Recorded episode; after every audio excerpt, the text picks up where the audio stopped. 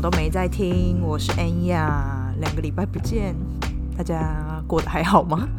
上周因为年底的关系，真的还蛮忙的，然后再加上年初其实也有蛮多事情要做，所以我就决定了上周先暂停一集。决定好好就是写这一周的内容，那再呈现给大家。那再来还有一个原因，是因为我决定报考 IELTS，就是一个英文的证照考试，所以呢才决定说一二月份要改成两周一根，不然其实我挤不太出来时间要好好准备考试。因为其实雅思考试它报名的费用是我记得是五六千块吧，换算成台币来说，我也不想要抱着就是。想要测试自己 level 在哪的心态去做考试，所以只好先割舍 podcast 这一块，因为 podcast 随时都可以录。那既然我决定要报考了，那就要好好准备。那这次决定报考的原因是我想要用这个成绩去申请未来其他国家的工作。毕竟我自己是想说，你有更多的筹码，你就有更多的机会。那在等机会来的过程中，就先让自己随时准备好。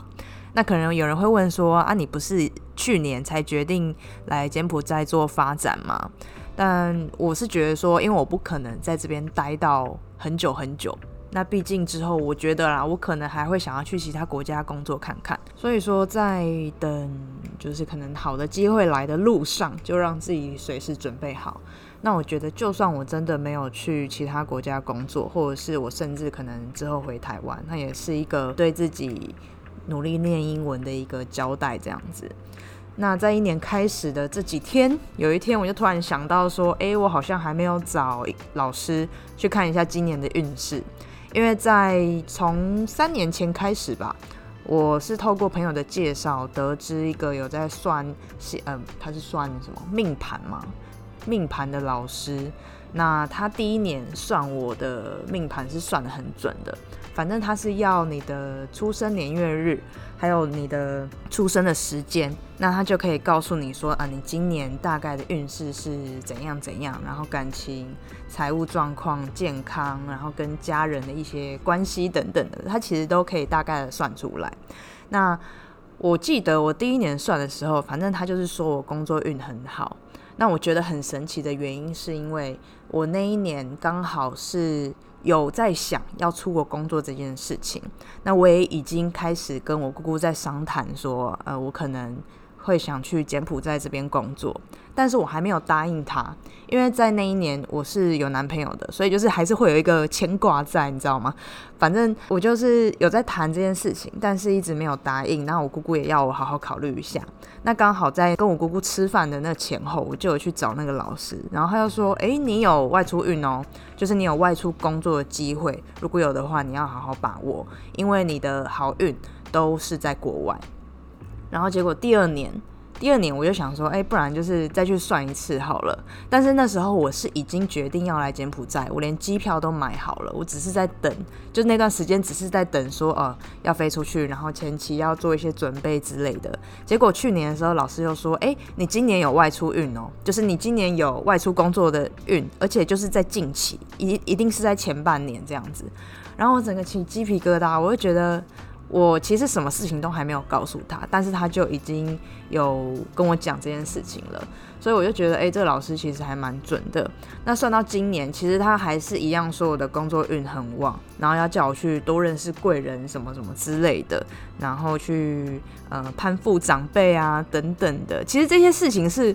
我以前不会做的，然后我今年就在想说，哎，我是不是要真的要开始多认识一些长辈类型的朋友？因为其实，在柬埔寨这边，我有加入一个 Facebook 的社团，那那个社团就叫做，反正就是它里面的成员都是女生，那主要都是一些可能呃老公在柬埔寨工作，或者是他可能自己被外派，那或者是可能就单纯想来这边投资做一些生意等等的。那他们每个月、每两个月都会有一些聚会，但是我从头到尾都没有参与，因为我就觉得说，那好像是一些富太太或者是富婆的一些行程，他们都会约一些可能什么下午茶，啊不然就是呃去一些比较高档的餐厅吃饭，所以我就不会想要去参与，你知道吗？那那些行程感觉都是可能我五年后才会去做的一些事情。可是经过老师这样这一讲之后，我就有在思考说，哎，是不是可以去参加一下？反正去了也没有什么损失嘛，就是吃一顿饭，然后多认识一些同在柬埔寨工作的一些女性，或者是呃长辈这样子。但这都不是太大的重点。重点重点就是，老师居然跟我说，今年先不要看桃花，我整个不知道该说什么，就是有一点无言呐。因为我一直以为，就是今年可能会有一些新的火花啊之类的。因为你知道，毕竟在外地嘛，你可能会认识不一样的人，就是原本在你舒适圈以外的人，包含说。你可能不会踏入的一些圈子，甚至说外国人或者是本地人等等，那反正就会猜想说哦，今年会不会有一些奇遇记之类的？然后结果老师又说，你如果在鬼月之前还没有交到的话，那你就不要再想了，因为今年工作机会很多，那你要好好把握。那我就觉得说，My God，因为去年还是前年，老师就说我虚岁三十二岁会结婚。那我就开始有点帮老师担心啦，毕竟怕老师砸了自己的招牌。我现在也是虚岁三十一了，就是觉得说，哎，今年怎么会这样子讲呢？反正我就觉得啊，算了算了，就是一切都看缘分啊。因为毕竟来这边主要都还是工作，找老公就不用那么急啦，好不好？那其实很多人都很不太喜欢算命这一块。那我认识的人刚好有一半人喜欢算命，或者是去做一些心理测验。那另外一半人他们是不太相信算命的，不管是塔罗、生命灵数，或者是星座这种事情，其实他们都不太相信啦，或者是说他们根本不愿意去碰。其实我可以理解他们为什么会这样觉得，因为他们通常会觉得说，既然你做了这些测验，那这些测验一定就会有选项，那有选项就会有不一样的结果。可是全世界的人不可能就只瓜分为这几个结果，例如说十二星座不可能全世界就是只有十二种人，那五种人类图也不可能就只有五种人类，那或者是呃心理测验通常就是五个或者是四个选项，也不可能瓜分成为四种人或者是五种人。因为每个人都是独一无二的个体，单就这些心理测验来说，你中间要思考要选哪些选项，这些在思考的过程中就可能牵涉你的生长环境，或者是你认识的人带给你的影响。个人的心理素质等等，这些都会影响你去选择这些选项的结果。所以有人完全不相信，我觉得是可以理解的啦。但是我自己虽然说同意这件事情，但是我会觉得心理测验或者是去做算命。你可以把它想象成是一个你认识自己的过程。那这句话也是从一个学校活动的志工告诉我的。我记得是之前我还在治理的时候，在某一个礼拜三的下午，因为礼拜三下午都是社团时间，学校不知道从哪个社团，他们好像办了一个活动吧。我忘记是活动还是什么博览会，他们找了一个机构，那那机构就是有请各种不同的命理师，或者是算各种不同心理测验的人来现场帮同学做测验。那这些测验它是完全免费的。那大家也知道，这些免费测验它其实就是在收集你的名单。我就觉得没有差，反正。我现在我那时候也很年轻，你要我这些名单，其实你也不能拿去干嘛。反正我就是觉得啊，没差，反正有免钱的测验，不然就都算算看好了。那其实每一摊算的东西都不太一样。我记得好像还有鸟卦，然后跟测字，还有塔罗之类的。我记得我其实算完，大部分我都是直接走人。反正就是你算选完选项，然后听完解释，你就差不多可以离开了这样子。但是直到有一摊，我记得是算塔罗的，他就算的异常的准，所以其实我那时候有访问他很多问题，那那个人也还蛮耐心的去回复我，就是可能这些问题是怎样怎样啊，然后我关于这些答案，我是个怎样的人等等的。那他最后就有跟我说，这些测验你真的不用看得太重，因为他不管。因为不管这些测验是不是符合你现在的情况，这些结果都是帮助你了解自己的一个方式。因为其实说不定没讲中的部分，它未来也会发生。那他讲的这些话，其实我从以前就一直记到现在，所以我还是很喜欢去做一些心理测验，或者是算命、算星座等等的，因为我会觉得说，他们都是帮助我了解我自己是一个怎样的人。那我自己印象还蛮深刻的是，我很久之前，应该是还在念大学的时候，我去测星盘。那因为我本身是狮子座，可是星盘测出来我的上升星座是天蝎座。有在研究星座的人应该都知道，狮子座跟天蝎座是两个完全个性相差极大的一个星座，甚至有一点水火不容，无法互相共存。我那时候就觉得说，上升星座是什么某一部分的个性吗？但我又觉得不可能，因为我不可能是天蝎座那样个性的星座，而且我觉得我有一点自恋，因为从以前到现在，我都以我是狮子座为傲。然后我也很喜欢这个星座，我也很喜欢自己。可是当我测出我的上升星座是天蝎座的时候，其实我是有一点不太了解那个是什么意思的。那我也没有特别去查说上升星座是代表着什么，因为除了上升星座之外，我还有什么水星啊、月亮、火星在哪里哪里，什么处女座、水瓶座、母羊座之类的，我就会觉得说，怎么会一个人的星盘里面有那么多不一样星座的人格特质？我自己就觉得说啊，不太可能吧，因为我自己是一个还蛮外向的人，有事情就会分享，那有秘密也藏不住，而且是还蛮享受舞台、蛮享受掌声的。因为以前是热舞社的关系，所以会常常做很多表演，或者是刚当干部的关系，也需要去布达一些事情。我就很喜欢让大家都看着我的那种感觉，而且那时候有 Facebook。那时候 Facebook 刚起来的时候，是我用最凶的时候，因为我等于就是把我日自己的日常生活全部都摊在那个上面，就是我今天做了什么，然后我拍了什么照片，那我觉得不开心或者是不爽，我开心或者是啊，我觉得很兴奋，我就全部把我的心得什么的完全就公布在上面。我是一个非常外向的人，那我就觉得说，我不可能是有天蝎座人格特质的。因为我那时候觉得天蝎座它是一个神秘而且心机还蛮重的星座，因为我认识的天蝎座，他们我觉得他们有就是这一点特质在，而且他们超会记仇。记仇不是说真的要报复什么的，只是可能你无意间冒犯到他，他可能是时不时会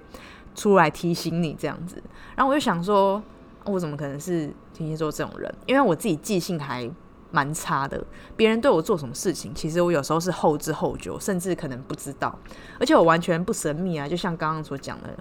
我就是一个会把生活所有一切公布在社交软体的一个人，而且我基本资料是写好写满了，就是我可能从哪里毕业，然后我现在几岁，生日几号，然后血型什么的，我完全就是直接把那个 Facebook 当做我的个人天地在经营。那一直到就是二十七、二十八岁的时候，就我就开始有慢慢发现说，哎，我的个性有在做一些很些微的转变。那我一开始以为这是社会化的过程，但是后来就觉得，哎，不是呢，是我自己真的开始不喜欢把我的生活摊在阳光底下，而且比起掌声，其实我更喜欢去做幕后的工作，就像是有点像是诸葛亮，他不许他不会打仗嘛，他不是兵，可是他是会谋略的。那而且来到柬埔寨之后，我也是发现自己还蛮爱记仇的啦。我不是当下要他们好看那种，但是他们曾经不小心冒犯到我的那种，就是无意间的那种动作或者是言语，我就会在某一个时刻反将他们一军这样子。即使他们可能没有察觉，但是我就觉得嘿嘿，我报复成功，这样就是还蛮幼稚。但是我发现我自己开始会记仇。当然，我后来慢慢才知道说上升星座。它是一个人越来越接近三十岁的时候会转变成的样子。那这其实也说明说，其实我如果早点知道，我可以更快的去了解自己，那也可以更深刻的去了解自己。那市面上有太多的测验，基本上我应该都玩过了，不管是星座，然后紫微斗数、人类图，或者是十二哎十六人格的那种十六型人格那一种，因为我觉得太多了。其实做这些测验是很有趣的，而且你做多了还能分辨说这些测验的真假跟逻辑是为何。因为你做的量够多，你就会发现说这些测验的结果其实都是指向一个很大概的轮廓，就是你自己的轮廓。而且就算是不同测验，因为你相同人格特质的关系，所以它的结果的算数也可能是会很相近的。差就差在他讲的详细或者是不详细。那以垂直的论点来说，其实你看到测验的当下，你就会知道说。哎，你看到自己的优缺点，你就会觉得，嗯嗯嗯，这测验真的是很准。可是当你看到不认同的部分，其实你就会更加警惕。像老师就是一直说我存不住钱，前年叫我买黄金，然后今年叫我买房地产，我就想说，靠，我真的没有那么多钱可以买这些。但是你就会警惕，知道说，哦，我花钱真的是我花钱蛮夸张的，就是真的要克制。那看到那种就是你压根都没想过的结果，你就会期待说，哎，是不是自己未来有一天？会某一个时机点，你可能会变成他说的这样子。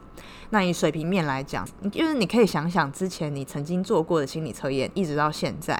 你有没有发现有一些结果是真的正在改变的？举例来说，像是我以前的测验内容都是比较偏向啊，我很自负、骄傲，然后我享受舞台，我是一个表演者类型的人格，天生适合表演。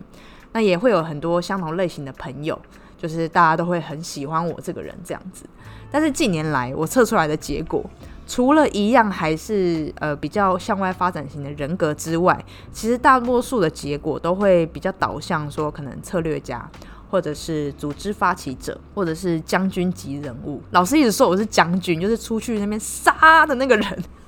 我心里画面一直是这样子。那我就觉得说，哦，那可能真的我做的事情。或者是我的人格真的是开始慢慢有转变，虽然说我做的事情可能也有关，可是我觉得这个是一个人人格转变特质的一个过程。当然，你们可能都会说啊，因为你做心理测验都不一样啊。我觉得不是这样诶，因为像是有一些比较经典的心理测验，我自己是有留起来的。那其实这种测验，你不管什么时候测，你可能都会发现一点些微的不一样。你的比如说你测的顺序，你选的选项，可能都会跟当初选的。不太一样，那我觉得这个都是很有趣的改变，因为当你把时间拉长来看的话，你就可以看到你自己的改变，然后再去想想你这一路走来的过程是怎样去促成这些改变的，就很像你在回味你自己过的过去的一本书，是个很棒的体验。那我不知道大家有没有玩过一个心理测验，我现在真的有点忘记名字，我刚刚去找一下资料也没有找到，反正它是一个四格的心理测验，那它会要你先画画。然后画完之后，你要写好像是三个还是几个不同的，呃，你对这个东西的形，对你画的东西的形容。那这一个测验，我记得它就是测我知道的我，别人知道的我，别人不知道的我，跟我不知道的自己。那我那时候还在测的时候，其实我还蛮吃惊的，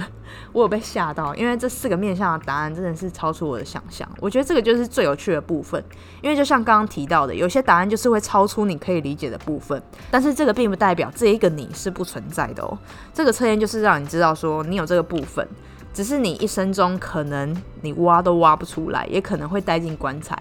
但你至少做了这个测验，让你知道说，哦，原来这个部分它也是我。我觉得这件事情超级酷的，就是真的是了解你自己的一个方式。那我最后也鼓励你可以跟朋友一起玩心理测验，因为我有一群很要好的朋友。那我们在不同时期所玩的两个心理测验，结果是完全一样的，真的是吓烂了我们。我们互相公布结果的时候，真的是起鸡皮疙瘩，那个空气整个凝结。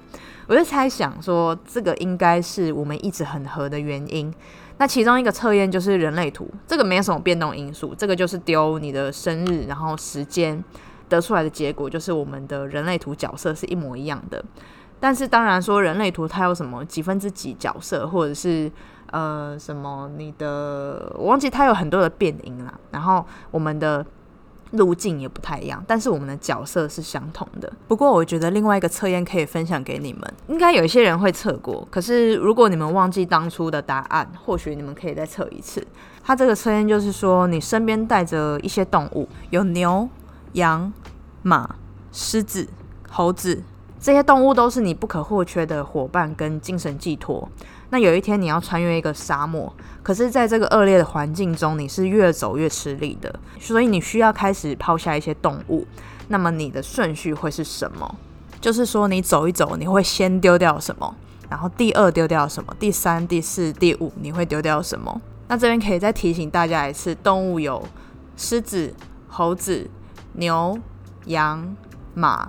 你们可以依据动物的特性。然后跟可以贡献的程度来决定是不是要丢掉它，或者是你单纯对这个动物的喜好程度，这个完全是看你们，所以你们可以好好思考一下，再决定要从哪个开始丢。那我这边不会公布答案，你们可以在 IG 上面回复，我就可以告诉你动物是什么意思。我跟我这些朋友测完之后，我们前四个动物是顺序不一样的，但是唯一最后一个跟同一群人测的是完全一模一样。我觉得超级变态的，我觉得这真的就是物以类聚啦。所以说，让我们相聚在一起变成朋友，我觉得不是没有原因的，因为我们可能都很执着某些事情，然后我们也有相同的人格特质。那即使我们可能是不同星座，可能也有不同的生长环境，可是我们对某一些事情，例如说可能价值观。呃，金钱观、价值观、呃，爱情观，其实我们有某一些东西都是相同的。我觉得这些是很好玩的一个部分，让你认清你自己之外，你也可以找到更多跟你志同道合的朋友们。那我也期待你们的结果，欢迎可以跟我分享。如果没有分享，你们也可以自己去呃 Google 上面看看这些心理测验。那今天的分享就到这边啦，希望你们可以越来越了解自己，你可以开始期待说你慢慢认识自己的这个过程。那今天就先这样啦，我们下次见。